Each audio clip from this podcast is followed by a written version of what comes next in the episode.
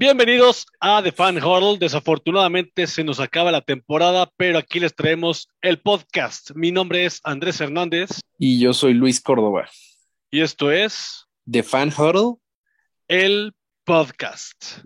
Edición post Super Bowl, depresión. post temporada. El último. Final de temporada. A darle.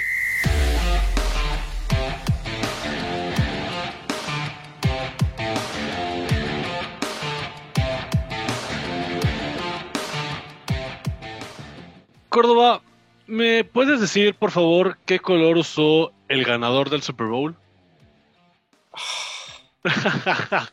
Pues sí, se infla la estadística más irrelevante y que al parecer importa más en la NFL, que es la del color blanco. Gracias. Con eso empezamos el día de hoy. Los Rams ganaron el Super Bowl vestidos de blanco. Se convierten en el 36 equipo en ganar el Super Bowl vestido de blanco. Córdoba, ¿qué te pareció el Super Bowl? Pues mira, eh, la verdad es que fue un Super Bowl bastante bueno. Al final fue un partido algo cerrado. Y creo que nos dejó con bastantes alegrías para un lado de la historia y con tal vez decepciones eh, por el momento para el otro lado, que son los Bengals, pero en general me pareció un Super Bowl entretenido. Tal vez hubo un par de cuartos que ahí bajaron un poco el ritmo, pero gran partido. Eh, creo que ha sido de los Super Bowls más disfrutables de los últimos años, porque para empezar no tenía tan Brady. Ya con eso me conformo. creo que el 70% de la afición de la NFL con eso se conforma. Sí, la verdad es que es algo diferente finalmente ver un partido de NFL así. Bueno, un Super Bowl así más bien. Eh, y pues como dices, hubo partes del juego que estuvieron trabadas, sobre todo por mi parecer el gran trabajo defensivo de ambos equipos, hasta que de repente el partido se rompió y ambos equipos llegaron a tener la ventaja.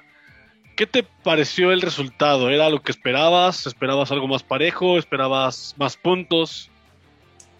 Pues creo que esperaba ligeramente un, poco más de puntos, tal vez un touchdown más por cada equipo, pero la verdad no me parece que, fue que fuera un Super Bowl que decepcionara como lo fue el, el, Super Bowl pasado donde jugaron los Rams, que ese sí estuvo horrible, muy pocos, creo que hubo un touchdown en todo el partido. Y creo que pues con esto como aficionado te puedes sentir satisfecho ver eh, cuántos touchdowns de Stafford, tres touchdowns, creo que es una, cantidad decente de, anotaciones. ¿A ti qué te pareció esto? Pues igual como mencionas, eh, empezó un poco lento por el, porque fueron dos series ofensivas en las que no sé, bueno, tres series ofensivas en las que no hubo nada de puntos hasta que de repente los Bengals decidieron jugársela en cuarta oportunidad en medio campo y es a raíz de esto que, cae el primer touchdown de, de Stafford en donde encuentra a Odell Beckham Jr. y que más tarde sabemos sale lesionado y cambia un poco el ritmo y el rumbo del partido. Sí, la verdad, tristeza por Odell Beckham. Eh, como habíamos mencionado en el podcast pasado, era uno de nuestros jugadores favoritos para ganar el, el MVP. Y pues sí, la verdad, creo que Odell Beckham fue en un principio del partido esta pieza que le habría el camino ofensivo a los Rams. Creo que los Bengals desde el principio se centraron mucho en neutralizar a Cooper Cup y lo hicieron de forma decente. Como mencionas, después de la lesión de Odell Beckham, creo que sí vino un poco a la baja la ofensiva de los Rams.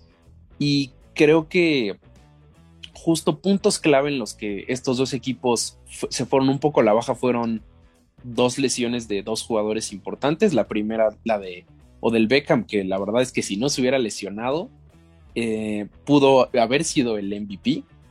La verdad, creo que sí es hora de que la NFL tome cartas en el asunto y por favor ya dejen de usar pasto artificial. Hay muchísimas lesiones solo por utilizar este pasto artificial. Y bueno, la otra es este cómo se vio tocado Joe Burrow justo casi al final del partido. Creo que esto disminuyó un poco la eficacia de la ofensiva de los Bengals. Se vio que se fueron un poco más a, correr y creo que justo estas dos lesiones fueron clave para, para este resultado final del partido. ¿Tú qué opinas? Sí, justo. Beckham Jr. ya venía con 52 yardas, me parece, en tan solo dos pases y uno de anotación. Entonces estaba infilando para hacer el MVP, como habíamos mencionado, pero pues así es el deporte. En cualquier momento puede suceder un acontecimiento como estos. Y sí, al final del partido, ambos corebacks salieron algo golpeados. Hubo también una jugada en la que Stafford salió cogiendo, pero creo que eh, prendió más las alarmas la de la de Burrow, tomando en cuenta su lesión del año pasado. La verdad es que fue la rodilla contraria, entonces creo que eso también ayudó a que la lesión no fuera grave, pero sí causó como mucha incertidumbre qué iba a suceder con el coreback de Cincinnati. Sí, y pues realmente esta lesión justo vino de la presión que estaban ejerciendo los Rams. Al final fue una jugada pues obviamente circunstancial, ningún jugador va a lesionar a, un contrario, a menos que seas los Saints de hace algunos años, terrible, pero sí creo que otra clave importante de este partido es la presión que lograron ejercer los Rams a la línea ofensiva de los Bengals se había mencionado muchísimo eh, esta parte de Jamar Chase. De hecho, yo lo estuve mencionando en capítulos anteriores que eh, Jamar Chase había demostrado que había sido la decisión correcta ir por él en vez de un liniero ofensivo. Y pues al parecer aquí al final sí faltó bastante protección para Joe Burrow. Fue capturado, si no me equivoco, siete veces. Creo que es muy difícil ganar múltiples partidos de, de playoffs, incluyendo un Super Bowl, si eres capturado eh, esta cantidad de veces. En un partido eh, contra los Titans había sido capturado nueve veces y aún así lo ganaron. En este lamentablemente no, no ocurrió de esta forma. Que también mencionas esto de Jamar Chase. La verdad es que tuvo buena actuación, no, no podemos negarlo. Hubo un pase a la, al lateral derecho que fue un pase impresionante el que atrapó, pero como mencionas, faltó protección para Joe Burrow. Fue que de hecho me parece que los Rams tardaron en ejercer esta presión. A lo mejor intentaron desgastar un poco en la primera mitad la línea ofensiva de los Bengals, pero no fue sino hasta la segunda mitad en, la que cayeron la mayor cantidad de sacks. Y fue lo que determinó el rumbo del partido. Porque al principio, en el medio tiempo, nos fuimos con marcador de 13-10 a favor de Rams, pero para el segundo tiempo, los Rams al parecer se desconectaron un poco y tomaron la ventaja los, los Bengals por 7 puntos. lograron ponerse 20 a, 13 en 5 minutos del, tercer cuarto. Y después de eso los Bengals ya no hicieron nada, no anotaron otro punto en 25 minutos. Y fue factor, claro, la presión que ejercieron sobre Burrow, que fue golpeado bastante, sobre todo en la segunda mitad. Sí, como mencionabas en un principio, creo que todos esperábamos que las ofensivas fueran eh, justo este factor principal para, para ganar. Todos siempre esperamos que un Super Bowl sea espectacular pero creo que estos ajustes defensivos en, el medio tiempo hicieron que tuviéramos un tercer cuarto muy trabado y al final pues fueron los Rams los que lograron sobrepasar esto y pues se, pudo ver como otra de las narrativas que, que, habíamos estado llevando esta temporada, que es la de Cooper Cup, y como en un drive se convirtió en el Super Bowl MVP. La verdad es que es innegable que Cooper Cup va a ser un, un wide receiver que será recordado por mucho tiempo y que en este momento es el mejor receptor de la NFL. Sí, completamente. La verdad es que ha sido muy, muy buena pieza, muy importante para los Rams. Pero te tengo una pregunta. Los Bengals lograron interceptar dos veces a Stafford. Una fue error de, del quarterback de los Rams, que que lanzó a las diagonales un pase desesperado y la otra fue culpa del receptor que le rebotó en las manos. ¿Consideras que fue acierto de la defensiva de Rams o error de la ofensiva de los Bengals el que nada más Cincinnati pudiera sacar tres puntos de estas dos, dos intercambios de balón? Pues mira, creo que al final esto siempre va a terminar siendo error de las ofensivas. Creo que es fundamental en este juego que si robas el balón tienes que sacar puntos como ya habías mencionado anteriormente, también hubo un intercambio por parte de los Bengals, pero este vino en turnover and downs, con el cual justo los Rams consiguieron su primer touchdown. Entonces son justo esos momentos y pues e, estos drives tan importantes en los que forzosamente tienes que conseguir puntos si quieres ser un equipo ganador. también tomar en cuenta que la defensiva de los Rams no nada más logró capturar a Burrow en múltiples ocasiones en la segunda mitad, sino que después de recibir el vigésimo punto, que fue el último gol de campo por, por McPherson, los Rams ya no permitieron más que 38 yardas el resto del partido. Fueron alrededor de 25 minutos en los que los Rams, a pesar de que no encontraron las diagonales, sino hasta el final del partido, lograron dominar a través de la defensiva, como ya habíamos anticipado, liderado por Aaron Donald y también con el apoyo de, de Von Miller y el resto de la defensiva de Los Ángeles. Sí, eh, hemos hablado mucho de esta defensiva de los Rams y quiero justo tomar dos jugadores, sobre todo de la secundaria, que no hemos hablado tanto de ella, que uno me decepcionó bastante y creo que el otro tuvimos una de las historias también más, más sonadas de, de este Super Bowl. El que me decepcionó obviamente fue Jalen Ramsey, el cual justo estábamos hablando fuera del aire que Jalen Ramsey ha venido tal vez un poco a la baja permitió 160 yardas aéreas, incluyendo un touchdown de T. Higgins de 70 yardas. La verdad es que esta actuación de Ramsey eh, pues viene a demostrar que ya no es un cornerback elite en la NFL, no puedes permitir tantas yardas en un Super Bowl y pues la verdad a mí me da gusto porque a mí no me gustan los jugadores habladores y Jalen Ramsey es experto en hacer esto. Y el jugador que pues a mí me, sorprendió y me dio bastante gusto fue justo Eric Weddle, el cual pues regresó del retiro durante esta temporada para los Rams y la verdad es que no se habló mucho de él hasta este Super Bowl y pues es campeón de Super Bowl y otra vez al retiro, la verdad este muchas felicidades a Eric Weddle. ¿Qué opinas tú de estos dos jugadores? Sí, la verdad la historia de Weddle es, es muy muy emotiva y el caso de Ramsey, creo que de esas 160 yardas, el touchdown que anota T. Higgins también es un castigo que no marcaron los oficiales. Creo que los oficiales no hicieron tan buen trabajo en este Super Bowl. Al final de cuentas, creo que fue parejo el mal arbitraje hasta cierto punto, llamarlo así. Entonces, pues a pesar de que sí, Ramsey ha venido a la baja, creo que esas 75 yardas que permitió de parte de T. Higgins también tienen que verse desde otra perspectiva.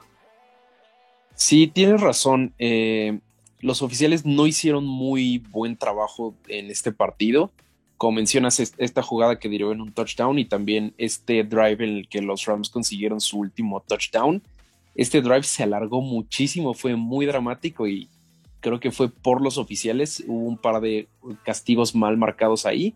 Al final creo que, como dices, no influyeron mucho en el marcador del partido, pero creo que a nadie le gusta ver que los árbitros se equivoquen y siempre da pues pie a la polémica. Sí, completamente. Y pues bueno, con esto los Rams ganaron finalmente su segundo anillo, el primero estando en Los Ángeles. Y también tomar en cuenta un dato curioso en el que eh, los Rams no ganaron un solo Super Bowl mientras Tom Brady estuvo en la NFL.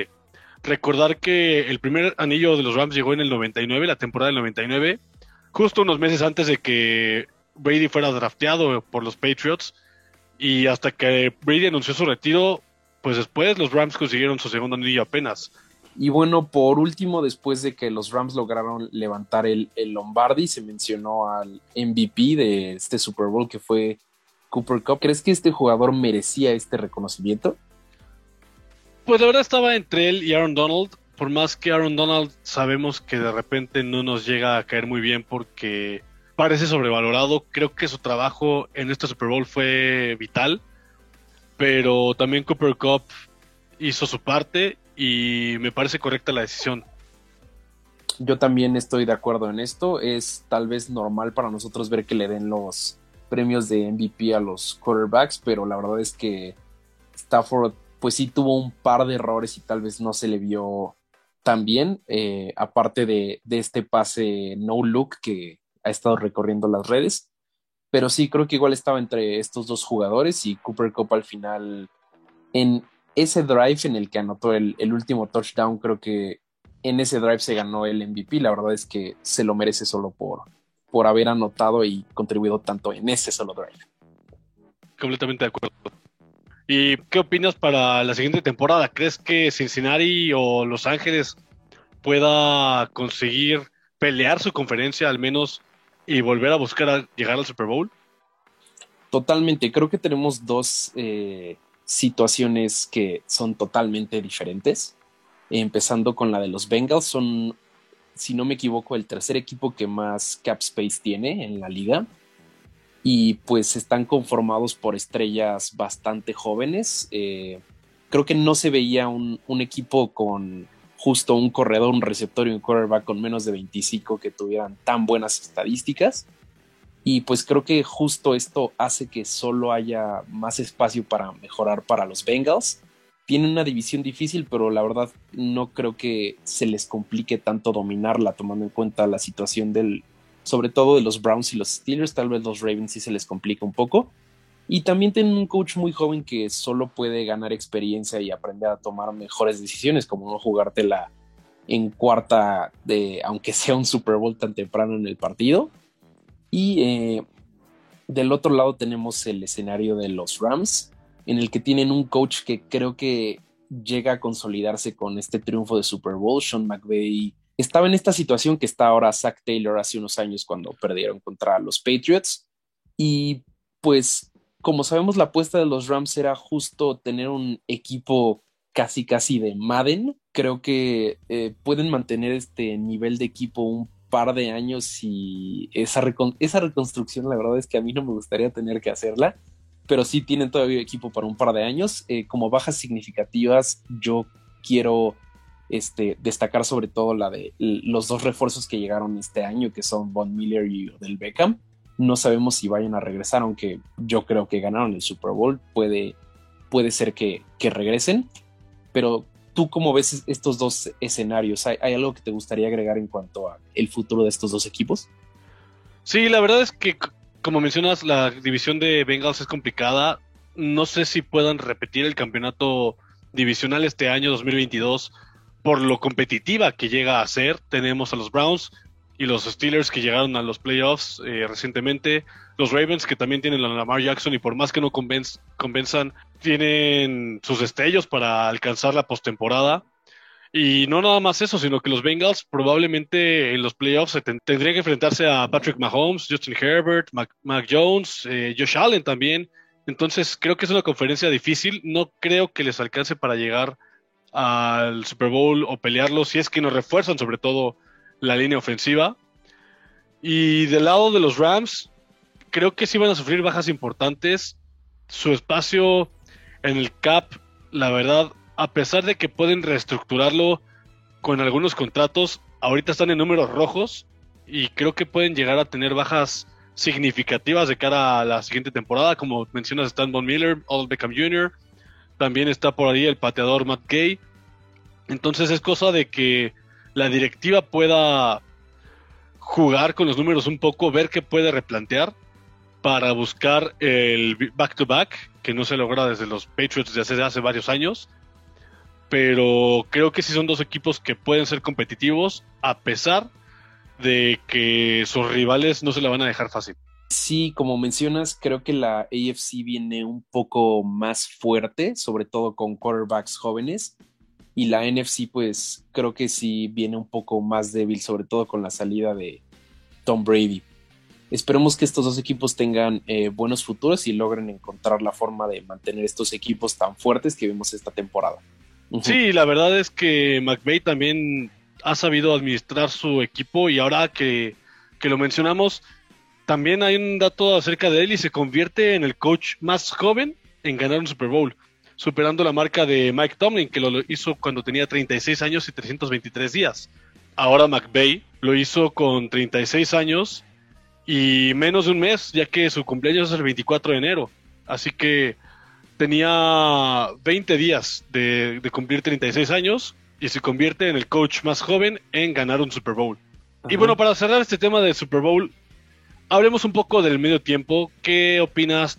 Pues mira, yo la verdad es que estaba muy emocionado por el medio tiempo. La verdad es que en los últimos años no me había llamado la atención eh, los shows que iba a haber. Tal vez el, de The Weeknd me emocionaba, pero más por los invitados que se decía que iba a haber, que al final no hubo ninguno. pero la verdad es que la alineación que, que la NFL nos, nos dio hace unos meses es, para mí fue espectacular. Este, juntar a estas estrellas como pueden ser Snoop Dogg, Eminem, Dr. Dre, Kendrick Lamar, que son tan significativas para eh, West Coast, pues este, eh, se veía que iba a ser algo impresionante.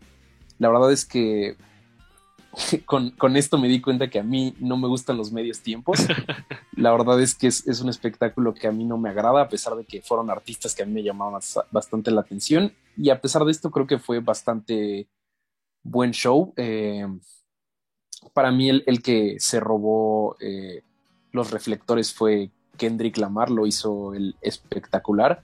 Y pues Snoop Dogg no, no, no puede fallar Snoop Dogg.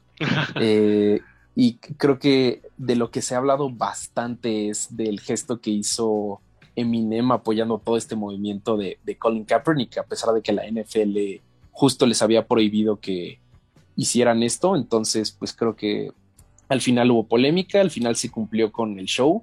Tal vez no me agradó tanto el escenario que escogieron, ya que pues creo que año con año nos damos cuenta que el show ya está más hecho para la televisión que para el estadio. Esto es algo que me comentaba nuestro amigo Rodrigo Monroy, que tal vez esperemos pronto regrese. Pero si se dan cuenta, de un lado estaban cerrados como estos camioncitos que, en los que estaban este, los artistas, ajá, estas casitas. Entonces los de un lado no veían absolutamente nada. Y la verdad es que también sentí bastante plano eh, luego en cámara cuando se veía la parte de, de adentro de, de, estas casitas. Entonces, pues fue un show bueno, no fue, no fue malo, la verdad me, me agradó bastante, ha sido mi favorito de los últimos años, pero igual, no sé, siento que ya estamos acostumbrados a tan, tanta espectacularidad que, que está difícil que algo llegue a sorprendernos. ¿Tú, ¿Tú qué opinas? A mí la verdad, yo, bueno, empecemos con que yo no soy tan fan de esta música, yo la empecé a escuchar justamente por el medio tiempo. Creo que nos elevó las expectativas aquel trailer que llegaron a sacar anunciando el medio tiempo y en lo personal me decepcionó. Creo que fue un error, no por las, los artistas, sino por la cantidad de artistas. Creo que cinco personas en un medio tiempo es demasiado, le quitas tiempo de protagonismo a cada uno de ellos y tienes que administrar de diferente forma el tiempo del show, ya que pues sabemos que dura 15 minutos aproximadamente y el simple hecho de que tuvieras cinco anunciados más un especial que fue 50 Cent, seis artistas, son muy, es muy poco tiempo para cada uno. Entonces creo que ahí falló. Igual, como lo he llegado a comentar, creo que le quita espectacularidad el que sea en California, ya que sigue siendo de día a esa hora del Super Bowl. Me parece que sería mejor si se viera de noche. Y algo que me gusta mucho del, del medio tiempo del Super Bowl es que siempre tiene una historia. Ahorita estaba viendo que pues esto es todo este tema de las pandillas en California y enfocarse en, ese estado que pues tiene muchas raíces diversas, entonces creo que toca una buena historia, pero me dejó mucho que desear, la verdad no siento que haya estado tan espectacular. Totalmente, creo que siempre, nunca vas a terminar de complacer a todos con este tipo de, de shows. Todos conocemos estos chistes que se hacen de la gente que dice que los medios tiempos antes, cuando estaban los Rolling Stones, eran buenos y no la música pop que ponen ahorita. Entonces, pues sí, al, final siempre va a haber este, diferentes opiniones acerca de, los espectáculos, pero no podemos negar que la verdad es que siempre van a ser espectáculos eh, con una producción increíble. Creo que eso es lo más destacable siempre de, de estos medios tiempos, sobre todo desde hace unos 15 años para acá. Y ya para cerrar este programa y despedirnos por algunos días, estaremos en contacto con ustedes todavía trayéndoles la última información, pero aquí les dejamos las fechas importantes que hay que tomar en cuenta de aquí a, la siguiente campaña. Como tal, de la temporada 2021 quedan algunos días, terminan dentro de poco menos de un mes, este, este año 2021 de la NFL, por decirlo, por llamarlo de alguna manera. Córdoba ¿Cuál es el siguiente evento importante en la agenda de la NFL? Pues el siguiente evento importante es justo ver estas nuevas caras, empezar a familiarizarnos con ellas durante el Combine que empieza el primero de marzo y termina el día 7 de, este próximo mes. Sí, ya eh, justo el 8 de marzo será la fecha límite para definir cuáles son los jugadores franquicia o de transición por cada equipo y es cuando más o menos empezaremos a ver cómo se van, cómo van tomando nueva cara de, eh, rumbo al 2022 cada uno de los equipos. Sí, y eh, después, eh, en este mismo mes, del 14 al 16, se permite la negociación con los futuros agentes libres. Son estos momentos en el que, en el que te empiezas a despedir de jugadores, ves si tu equipo se refuerza de, de forma correcta o si nada más están embarcando con el cap space. Pero ojo, porque ahí nada más van a ser rumores. El año nuevo de la NFL comienza el 16 de marzo, por ahí de las 3 de la tarde, ya que eh, a partir de ese momento empiezan las novedades en la NFL y comienza un evento que va a llamar la atención de muchos y es donde estaremos echándole un ojo para, para poderles traer las nuevas noticias. ¿Qué pasa a partir de ese momento, Córdoba? Pues sí, como dices, este nuevo año eh, empieza justo a las 3 de la tarde del 16 cuando iniciamos con la agencia libre. Aquí ya empieza la guerra de los billetazos para traer a jugadores que hagan a tu equipo más competitivo.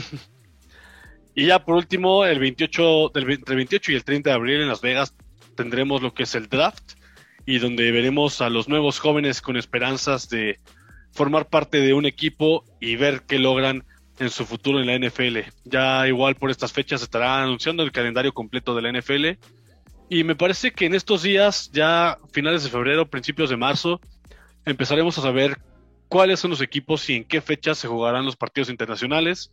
Ya sabemos que va a haber un partido en México, probablemente en noviembre. Eh, sabemos también que habrá un partido en Múnich y habrá tres en Londres. Entonces igual les traeremos las noticias en cuanto tengamos algo y los mantendremos informados. Pues sí, muchas gracias por escucharnos. Nos veremos próximamente para una nueva temporada de la NFL. La verdad es que esta temporada no decepcionó, fue bastante buena y esperemos siga esto así. No se les olvide seguirnos en nuestras redes sociales, nos encuentran como The Fan en TikTok, en Instagram y en Facebook. Ahí estaremos también publicando noticias relevantes y novedades acerca de lo que vaya sucediendo en estos días. Así que luego nos vemos, luego nos escuchamos. Muchas gracias y hasta luego. Cuídense. Sirpur ya a dormir. Ya, no, la hora de dormir de Sirpur ya. Ya fue, Sirpur ya está hibernando, Sirpur hiberna de, de mitades de febrero para. Uy, como hasta, agosto, julio. Más o menos. Julio, agosto hay más o menos.